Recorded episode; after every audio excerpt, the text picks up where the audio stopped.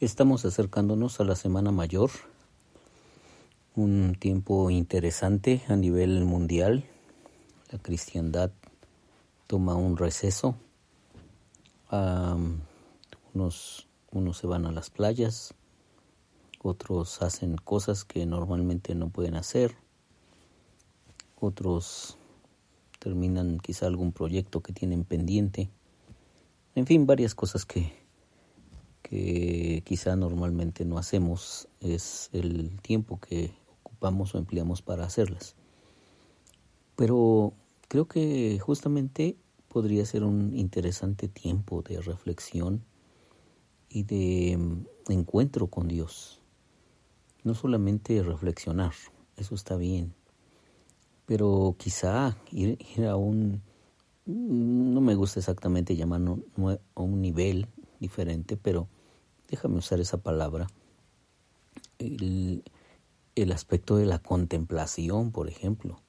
Los grandes místicos, los grandes místicos solamente contemplaban la, la cruz, contemplaban en los, las imágenes en relación con Jesucristo, en fin, la contemplación, o quizá el silencio, una buena dieta de silencio nos haría muy bien, porque nuestra mente normalmente anda muy dispersa. Tenemos muchos pensamientos a lo largo del día, incluso cuando no queremos pensar, nos la pasamos pensando y haciendo turbulencias con nuestra cabeza.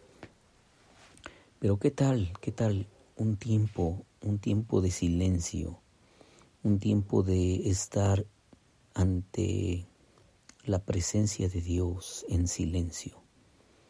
Si nunca lo has hecho, de veras te animo a que puedas practicar un tiempo quizá pequeño, ¿verdad? Tal vez puedes empezar con medio minuto de silencio.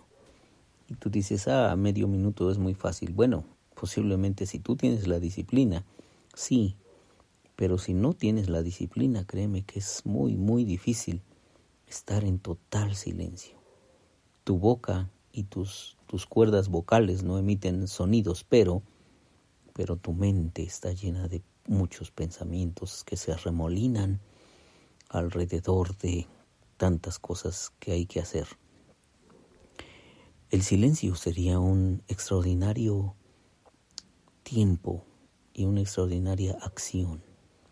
El silencio ante Dios que nos quedemos totalmente callados. He estado animando a las personas este, de mi congregación a que estemos en un rato de silencio. Es demasiado oportuno el silencio, principalmente ese que se, que se puede disfrutar aquí en la ciudad, el silencio de la madrugada. Ese silencio de las tres, cuatro de la mañana es exquisito para estar con Dios, y estar en silencio. Para repetir como dijo aquel niño que luego se convirtió en un gran profeta, el profeta Samuel. Pero cuando era niño dijo así, habla Señor, que tu siervo oye. Y así, y así, que tú y yo podamos decirle a Dios, háblame Señor. Este día me voy a quedar callado, por lo menos un par de minutos, cinco minutos, diez minutos, no lo sé lo que quieras, lo que quieras poner en práctica de esta disciplina espiritual exigente. ¡Wow! Sería extraordinario. ¿Y sabes qué? Que vas a descansar. Vas a dejar descansar tu mente y vas a estar en un momento de reposo ante Dios.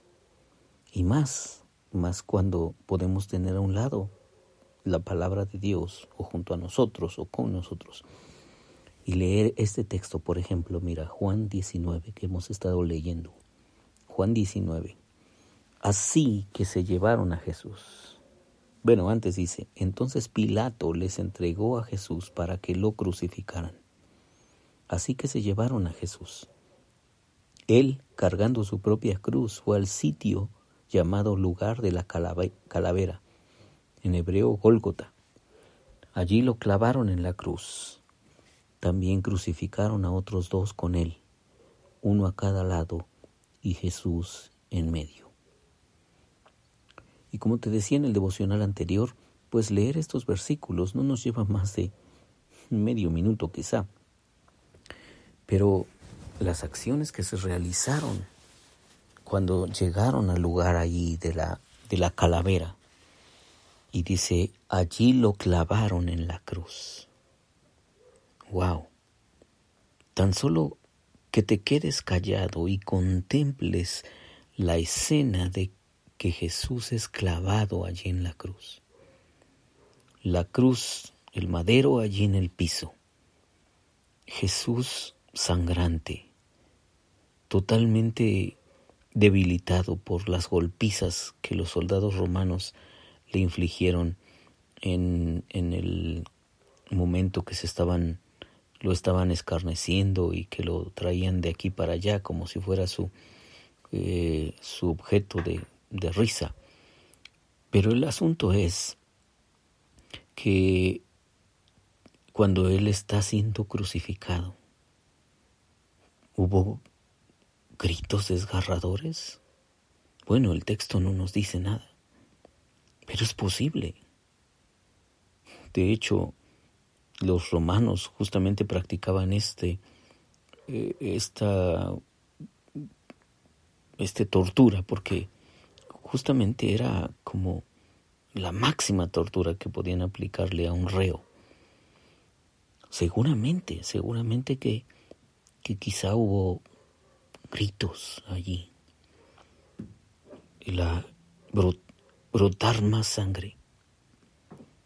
Los soldados allí riéndose, escarneciendo a Jesús, la gente allí alrededor viendo ese espectáculo grotesco, y que tú puedas estar allí aislado, en silencio, pensando, reflexionando y entendiendo que Dios en Jesús está entregando su vida, está permitiendo que su amado Hijo esté siendo torturado allí, en la cruz, para comprarte, para pagar por ti,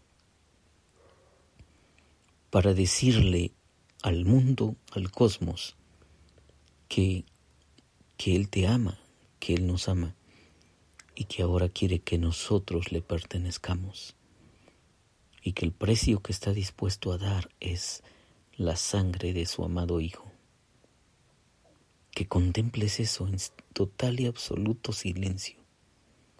Solamente que observes todos esos todos esos rostros de la gente llena de ira, llena de de sorna, todo alrededor del Hijo de Dios y el Señor Jesús entregando su sangre, su cuerpo, su vida por nosotros. Que nos quedemos silenciosos contemplando esa escena y seguramente que Dios te va a decir algo. Algo vendrá a tu mente. Dios te dirá seguramente algo, algo valioso, algo importante. Quizá te diga lo que suena tan común, pero que no es nada común. Quizá te diga que te ama.